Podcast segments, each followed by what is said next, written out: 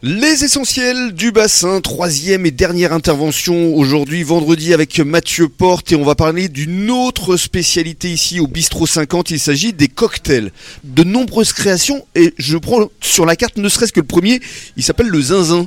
Ouais, le zinzin. Alors c'est quoi le zinzin? Bah, le zinzin, en fait, c'est, euh, on, on s'est inspiré du côté un peu fou, du Mhm. côté zinzin, Bah oui c'est ça. mais surtout euh, du raisin euh, essentiellement, puisqu'en fait tous les éléments en fait qui vont être assemblés dans le cocktail sont réalisés à base de raisin. Mhm. On a un marc de Banyuls, euh, donc le Banyuls euh, qui est une, euh, une, une eau de vie en fait qui est réalisée à base de raisin. Mhm. Un Banyuls, donc qui est réalisé à base de raisin, du jus de raisin. Mhm. À côté de ça, on, on apporte toujours un peu de jus de citron. Le jus de citron dans Citron. un cocktail, c'est un peu comme le sel dans la cuisine. Oui Euh, il en faut pas forcément beaucoup, mais ça change tout. c'est ça. Et euh, dernière petite euh, pointe d'assaisonnement, c'est le poivre de Sancho, qui a un côté un peu citronné aussi, qu'on vient justement au dernier moment râper, râper sur la, la petite mousse qui, qui, qui finit le cocktail. D'accord. Alors il y a de nombreuses créations, on peut pas toutes les citer évidemment, mais j'aimerais avoir le détail quand même du gin del professeur, monsieur, et puis il est décliné avec de la madame et crocro. Euh, ça veut fait, dire quoi voilà, juste trois cuvées différents. Les, les gins, ça se fait par batch. Donc c'est euh, les batchs en fait, c'est un peu comme euh, comme les millésimes dans le vin.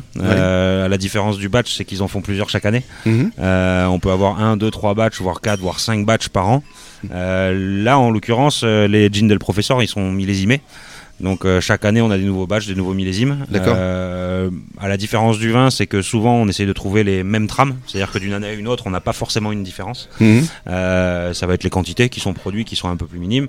Euh, Gin del Professor, c'est un gin italien créé par euh, Jerry Thomas, qui est un des créateurs des speakeasy. En fait, les, les speakeasy, c'était les bars un peu clandestins, les bars où euh, on sortait pas forcément pour danser, écouter de la musique, on parlait doucement. Justement, la musique était douce.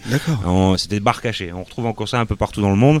C'est des bars qui peuvent être cachés où, par exemple, vous allez rentrer dans. Il y en a un à Paris, par exemple, vous rentrez dans une laverie. Vous rentrez bon dans une laverie en fait et, euh, et une des machines en fait s'ouvre et derrière il y a un bar caché. Voilà, Ah. ça se fait un peu partout. Euh, C'est à énorme. Barcelone c'est dans un c'est un barbier. À, à New York c'est une cabine téléphonique. Enfin voilà. Et c'est des bars un petit peu cachés.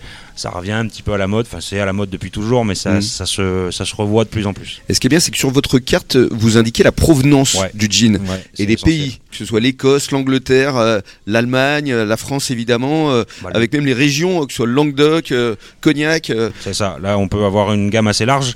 Le jean, c'est en poupe depuis, depuis quelques années. En Espagne, tout particulièrement, où on retrouve des jeans tonaria à chaque coin de rue. Euh, nous, en France, on avait un petit peu de retard. Je pense que le retard est bien rattrapé. Mhm. Aujourd'hui, on retrouve vraiment des jeans identitaires un peu partout en France. Donc, un peu comme dans les cocktails, bon, on essaye de les identifier, d'avoir des jeans qui nous intéressent et de les associer avec des choses qu'on fait nous-mêmes. Voilà. La première inspiration, en fait, de notre carte des cocktails, c'est la cuisine. hmm, Euh, bien sûr. Souvent, on s'inspire. Euh, Il y a un cocktail qui s'appelle le rhum pomme. L'idée, c'est la tarte tatin.